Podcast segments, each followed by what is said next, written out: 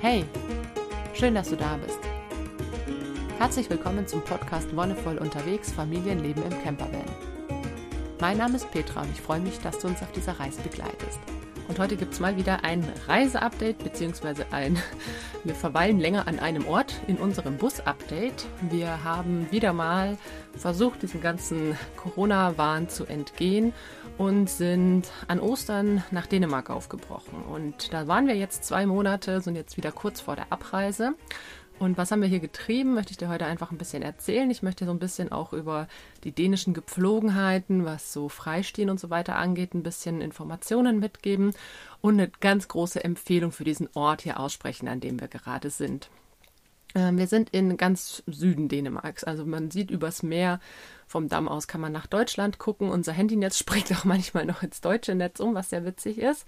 Es ist die Insel Keines. Hier waren wir schon mal im Herbst, als wir von Norwegen runtergefahren sind nach Deutschland, auf dem Lillelund. Ein kleiner Gemeinschaftsort oder eine Gemeinschaft, die gerade im Entstehen ist, mit einer ganz wunderbaren Familie, die diesen Ort hier herrichtet und aufbereitet. Es sind zwei uralte Häuser, also das Bauernhaus, das groß ist von 1837.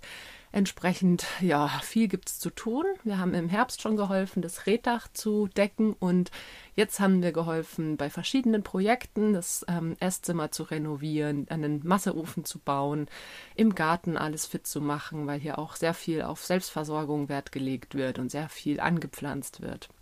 Und da waren diese zwei Monate auch tatsächlich sehr schnell vorbei. Also es ist äh, abgefahren, dass wir jetzt hier sitzen und uns fertig machen und uns denken, boah, krass, wie schnell die Zeit vergangen ist kurz zu unseren Gründen, warum wir hierher gefahren sind. Also wir haben lange überlegt, wir waren diesen knappen Monat in Deutschland im März und haben uns da schon wieder sehr unwohl gefühlt.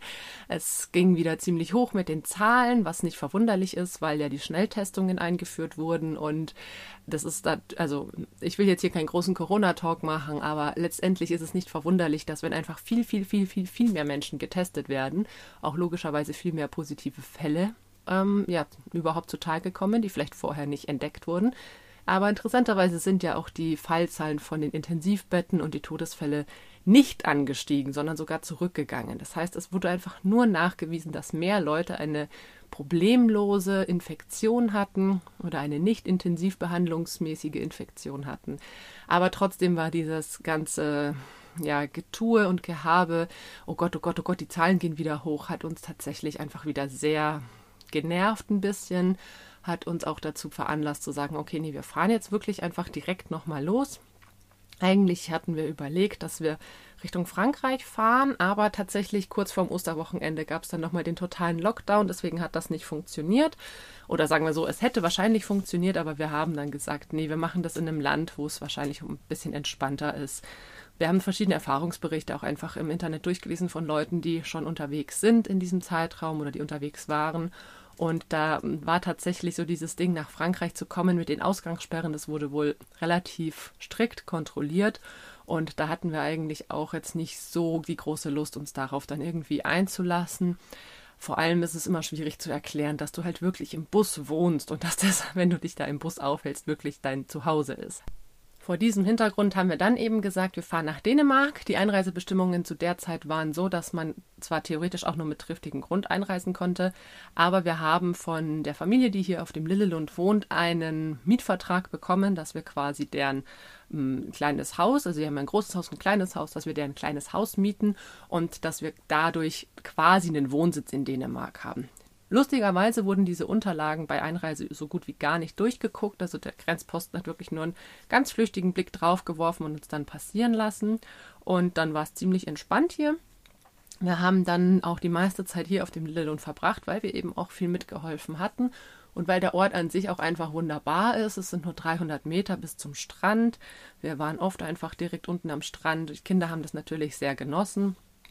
Es gibt hier auch drei Kinder, die im gleichen Alter sind wie unsere und die haben einfach viel zusammen gespielt und waren sehr viel miteinander unterwegs und beschäftigt. Und das war einfach auch total schön zu sehen, dass die Kinder hier sehr viel Freude hatten. Unser Großer will jetzt auch nicht unbedingt fahren, weil er meint, es ist so schön hier. Ähm, genau, aber für uns alle ist schon klar, dass wir nicht ewig hier bleiben werden, dass wir vor allem auch nicht auswandern werden. Noch nicht. Mal gucken, wie es dann in Deutschland irgendwann aussieht, aber das steht auf jeden Fall jetzt momentan noch nicht zur Debatte. Die Bestimmungen in Dänemark, das fand ich auch ganz spannend zu sehen, die, wie damit umgegangen wurde mit den, mit den Zahlen oder mit, mit der Situation. Es wurde ganz klar ganz viel Wert darauf gelegt, dass Besorgungen nur alleine gemacht werden, also dass man zum Beispiel nur alleine einkaufen geht, wenn dass man auch immer nur eine Begleitperson dabei ist, wenn die Kinder irgendwo ein Fest haben oder sowas. Interessanterweise gab es tatsächlich einige Feste. Also ein Kind, das hier wohnt, hatte die, den letzten Tag im Kindergarten, ist zur Schule gewechselt. In Dänemark ist es so, dass quasi schon im Sommer die Vorschule anfängt, dass die Kinder auch wirklich in die Schule gehen, bevor sie im Herbst dann quasi richtig eingeschult werden. Und das fand ich ganz spannend, dass ähm, ja, dass ein richtiges Fest gefeiert wurde, also ein richtiges Abschiedsfest auch im Kindergarten. Das war Ende April. Zum 1. Mai gehen die dann quasi hier in die in diese Vorschule, Schule. Und da gab es eine richtige Fete, also ein richtiges Fest, ein Zusammenkommen. Genauso im Sportverein, auch da wurde ein Abschiedsfest gefeiert. Der war so ein bisschen an dieses Kindergartenjahr angegliedert. Auch da wurde zu Kuchen und Kaffee und Tee geladen. Und es wurde einfach generell sehr viel Wert darauf gelegt, dass man in Eigenverantwortung handelt. Und das fand ich sehr schön zu sehen. Aber wie gesagt, ich wollte gar nicht so viel über Corona und die ganzen Maßnahmen sprechen, sondern auch darüber, was wir hier in Dänemark so mitbekommen und erlebt haben. Viele Menschen fragen sich ja, ja, wie ist es mit Freistehen und Nicht-Freistehen in Dänemark? Weil theoretisch ist es verboten. Also es wird auch im Sommer, also gerade in den Sommermonaten, wenn auch hier Sommerferien sind, wird es verfolgt, wird auch häufiger kontrolliert. Es gibt natürlich, wie in vielen Ländern auch, beliebte Plätze zum Freistehen. Wir sind jetzt natürlich noch total off-season. Das heißt, wir haben auch hier eben der Strand, der von uns nur 300 Meter weg ist. Da haben wir auch häufig Wohnmobile runterfahren sehen, die sich dann da platziert hatten. Die Strände sind teilweise privat. Also das ist gar nicht so, dass die Leute wirklich einen privaten Strand haben, sondern bis auf die Uferlinie oder bis auf den Sandstrand ist tatsächlich vieles Land rundherum einfach noch von Bauern gepachtet oder gehört Bauern oder es ist auf jeden Fall nicht öffentlich staatlich zugänglich. Und das ist ganz spannend, weil dann natürlich die Leute ein Hausrecht haben. Die können dich dann da runterschmeißen. Es gibt Leute, die das mehr durchziehen als andere. Und es gibt Leute, denen ist es scheißegal auf Deutsch gesagt. Die sind einfach nur daran interessiert, dass der Platz sauber gehalten wird. Einige möchten das tatsächlich verhindern und haben extra dafür auch Campingverbotenschilder aufgestellt. Und ich finde es halt wichtig, sich daran zu halten. Also es ist egal, wie ja, wie du selber drauf bist. Ich meine, es gibt viele Leute, die tatsächlich darauf achten, keine Spuren zu hinterlassen, den Müll aufzusammeln, vielleicht sogar noch Müll einzusammeln, der rumliegt, niemanden in der Nähe zu stören. Aber wenn da ein Schild steht mit Camping verboten, dann bitte respektier das einfach. Du weißt nicht, welche Gründe die Leute haben, du weißt nicht, was es da vielleicht für Menschen gibt, die ja, die sich davon irgendwie entweder haben die schlechte Erfahrungen gemacht oder die fühlen sich dadurch in ihrer Freiheit eingeengt. Und das finde ich natürlich schade, wenn gerade die Leute, die im Bus unterwegs sind, die ja so viel Wert auf ihre persönliche Freiheit legen, dann die Freiheit anderer einschränken, dadurch, dass sie sich bei denen quasi in Vorgarten stellen. Und das, ja, wenn da irgendwo so ein Schild ist, dann bitte mach's einfach nicht. Ich finde es auch ein bisschen planlos, wenn dann irgendwie 50 Meter vor dem einen Parkplatz ein Schild steht und dann stellt man sich einfach 100 Meter weiter auf den nächsten Parkplatz. Man kann davon ausgehen, dass es einfach für die ganze, ja, für die ganze Uferlinie oder für das ganze Gebiet gilt. Also nicht, sich nicht irgendwie rausreden mit, naja, aber da stand das ja nicht. Ähm, ja, es ist, wie gesagt, in der Nebensaison wird es auch nicht so stark kontrolliert, aber es gibt tatsächlich auch Menschen, die dann auf ihr Hausrecht beharren und dann tatsächlich auch die Polizei oder das Ordnungsamt rufen und dann können auch schon mal dicke Strafen fällig werden, wegen Hausfriedensbruch letztendlich. Auch die Stellen, an denen keine Schilder stehen, solltest du einfach immer gucken, auch die ganzen Regelungen, die du vielleicht aus anderen Ländern kennst, wenn du dich irgendwo hinstellst, dann am besten nicht in Sichtweite von anderen Häusern, am besten eben sicher sein, dass es kein Privatgrundstück ist und wenn du dir nicht sicher sein kannst, dann such dir lieber einen anderen Platz. Wenn du, es gibt in Dänemark viele Leute, die quasi direkt auf ihrem Grundstück auch Stellplätze für sehr wenig Geld anbieten. Also auch hier auf, auf dem Lillelund und auch auf vielen anderen ähm, größeren Höfen oder, ähm, wie sagt man, Grundstücken, genau, Geländen wollte ich schon sagen, aber Grundstücke trifft es eher, gibt es die Möglichkeit, sich einfach für einen Zehner die Nacht hinzustellen. Und das finde ich jetzt gerade in dieser Situation mit Corona, wo viele Einkommenseinbußen hatten, wo viele kürzer treten mussten, auch hier in Dänemark, dann finde ich es vollkommen okay zu sagen, wenn man selber die Möglichkeit hat, in den Urlaub zu fahren oder wegzufahren oder auch mit dem Bus unterwegs zu sein, dann finde ich es total okay, dass man eben für einen geringen Beitrag die Leute dann auch noch mal ein bisschen unterstützt. Ich finde, das ist natürlich auch was, das man selber überlegen muss. Wir sind jetzt, wie gesagt, eine Familie. Wir leben jetzt seit über einem Jahr im Bus und auch wir haben lange überlegt, wenn wir irgendwo sind, können wir uns das leisten, das zu zahlen? Ist das eine Ausgabe, die wir machen wollen oder nicht? Aber letztendlich sind wir häufig zu dem Schluss gekommen, dass es nur fair ist, wenn wir nicht frei stehen können, dann jemanden, der wirklich einen schönen Platz hat und das anbieten kann und möchte, dass wir dafür auch dann eben einen sehr geringen Beitrag bezahlen. Wie gesagt, die meisten Stellplätze, so Standardstellplätze ohne ähm, Toilette oder ohne Bad, sondern wirklich nur ein schöner Stellplatz auf einem schönen Grundstück, sind so bei 10, 12 Euro. Manchmal geht es auch hoch bis 15 oder 20 Euro. Das ist manchmal auch gestaffelt in die Größe der Wohnmobile. Wenn du jetzt mit einem kleinen, also meistens ist es so bis 6 Meter, dass du einen geringeren Betrag bezahlst, so wie bei uns. Und wenn du dann irgendwie so ein 7, 8 Meter großes Wohnmobil hast, dann zahlst du meistens irgendwie mehr. Das 50 äh, Prozent mehr oder auch das Doppelte. Und dann manche bieten auch sogar an, dass du das Bad oder die Küche in einem Gemeinschaftshaus mit benutzen kannst. Oder wenn die zum Beispiel ein Gästehaus haben, ein Ferienhaus, was jetzt auch während Corona nicht vermietet werden konnte, dass du dann zum Beispiel da das äh, Bad nutzen kannst für einen Zehner mehr oder wie auch immer. Und manche schreiben das auch wunderbar an Schilder. Also viele dieser Plätze sind natürlich auch in den bekannten Apps mit verzeichnet, weil die Leute natürlich selber ein Interesse daran haben, dass die gefunden werden. Aber es gibt natürlich auch, das, was ich sehr schön finde hier in Dänemark, diese, ja, diese Angewohnheit, dass alles, was die Leute anbieten, sei es jetzt sie verkaufen Eier, sie bieten einen Stellplatz an, sie haben einen Loppe, also einen, äh, wie sagt man, Flohmarkt, genau, irgendwo in der Garage.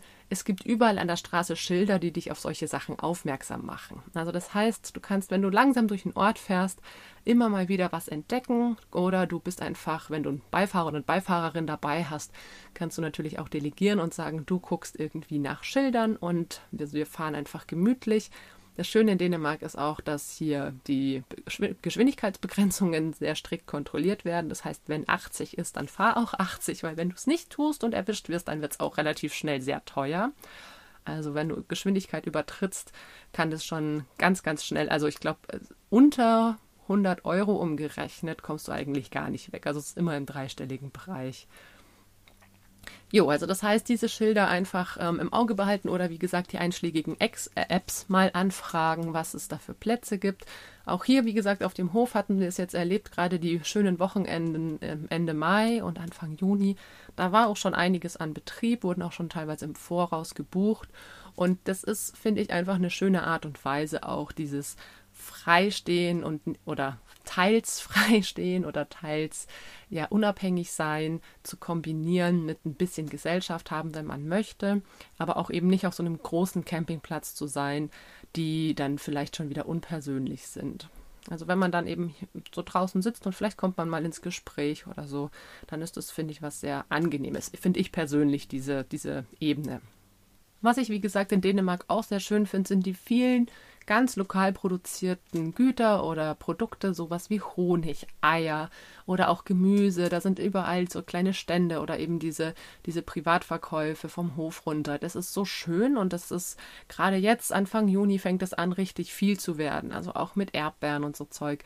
Das ist was, was ich in Dänemark, finde ich, sehr ja, angenehm finde, dieses ganz lokale Einkaufen dran denken, dass man dann immer Bargeld dabei hat. Ich bin es ja gewohnt, auch in skandinavischen Ländern, Dänemark, Schweden, Norwegen, alles mit Kreditkarte zu bezahlen. Also ich habe selten wirklich irgendwann mal Kronen abgehoben, aber da brauchst du es meistens, denn die Leute haben ein Mobile Pay, nennt sich das, also eine App, mit der du einfach per Handy bezahlen kannst, aber das funktioniert, funktioniert nur mit einem dänischen Konto.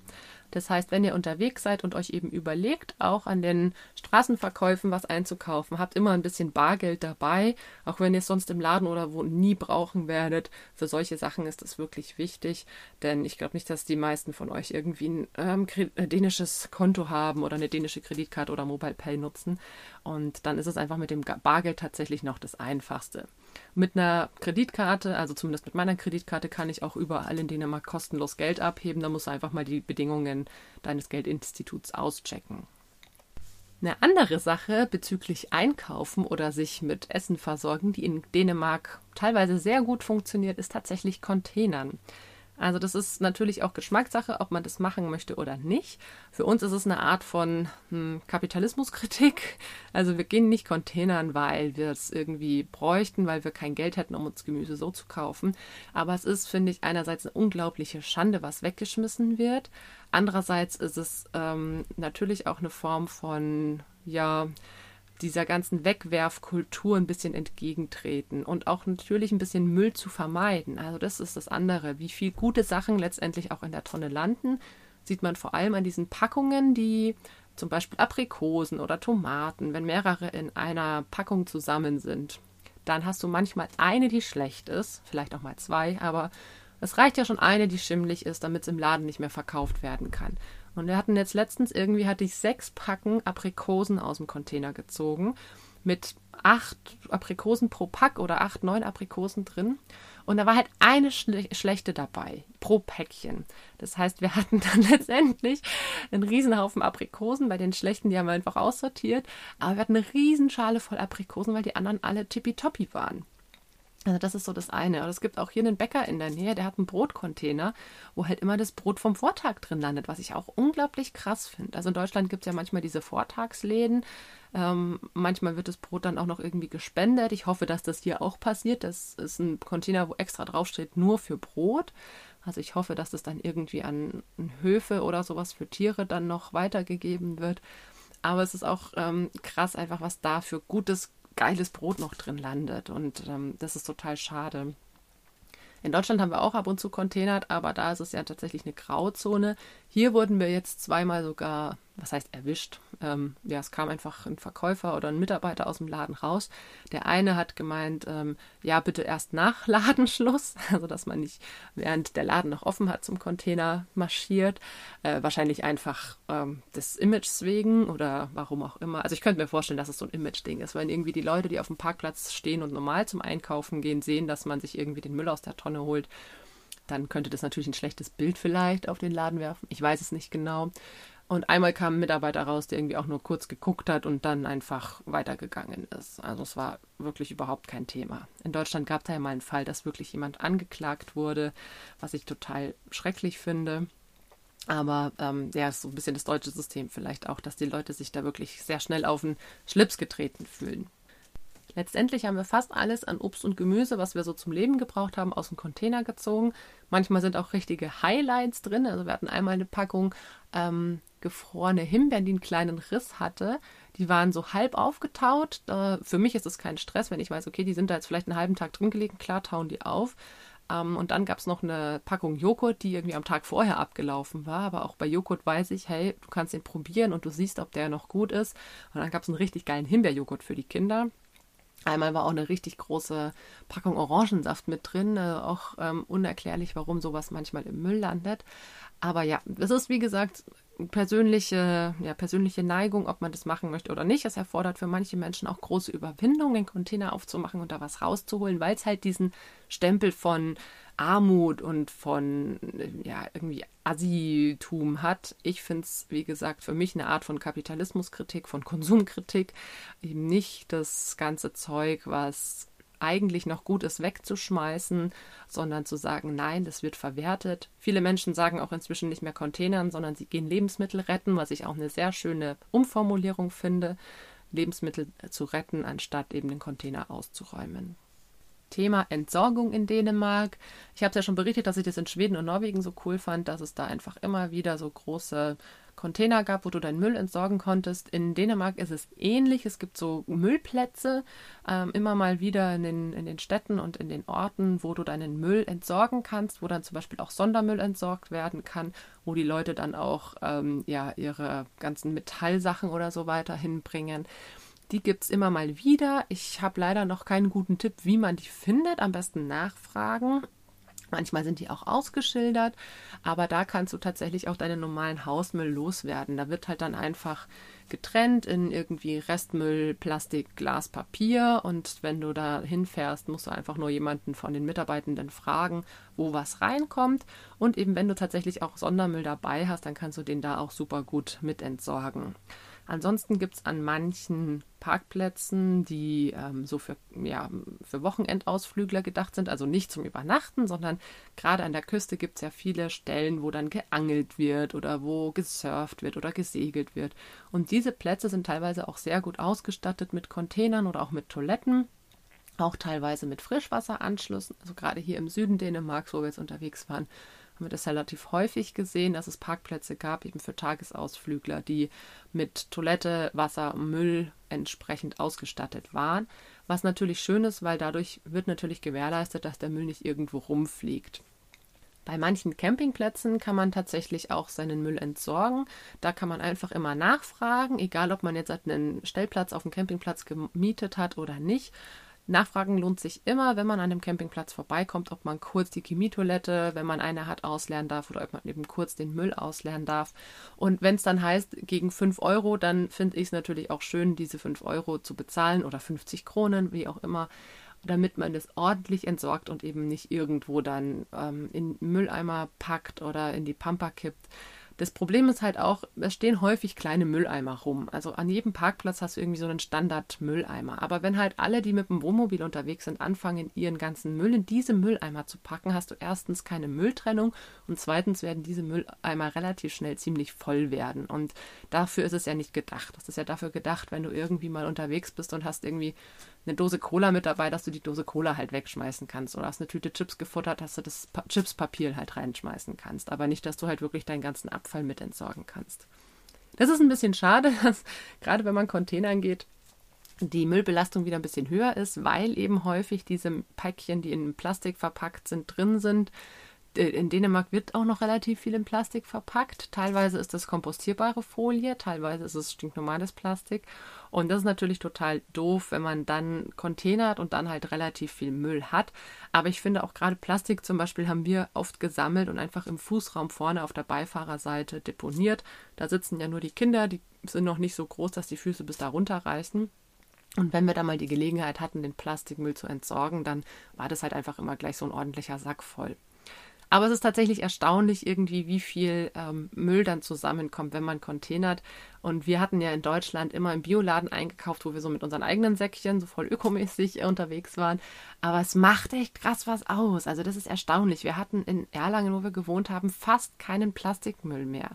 Also da haben wir vielleicht im Monat so einen ähm, ja, so einen Badeimer von Plastikmüll gehabt. Und jetzt war es halt wirklich um einiges mehr, dadurch, dass im Container häufig diese verpackten Sachen lagen, was natürlich auch praktisch ist, weil dann kannst du einfach die ganze Packung rausziehen, ohne dass irgendwie alles auseinanderfällt oder du die Sachen einzeln rausklauben müsstest. Das hat alles Vor- und Nachteile.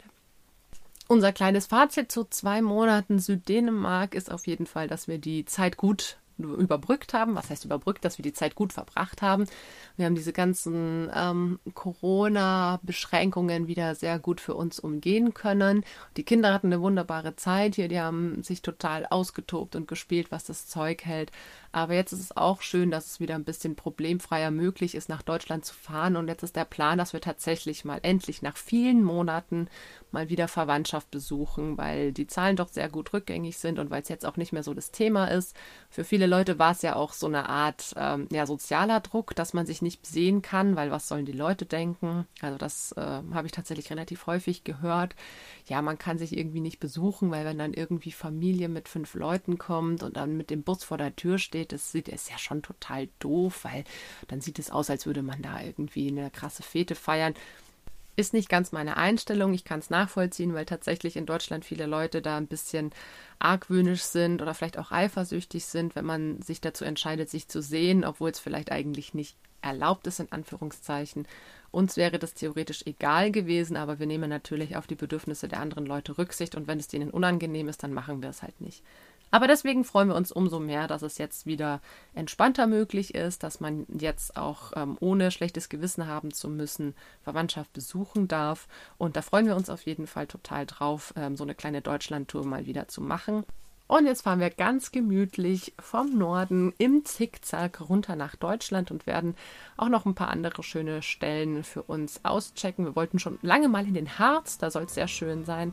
Und ähm, genau, da werde ich auf jeden Fall berichten, wie es bei uns weitergeht. Für heute war es das. Vielen Dank fürs Zuhören. Danke, dass du dabei warst. Und wie immer, wenn dir die Folge gefallen hat, dann lass gerne einen Kommentar da oder teile die Folge oder sag's auch gerne weiter.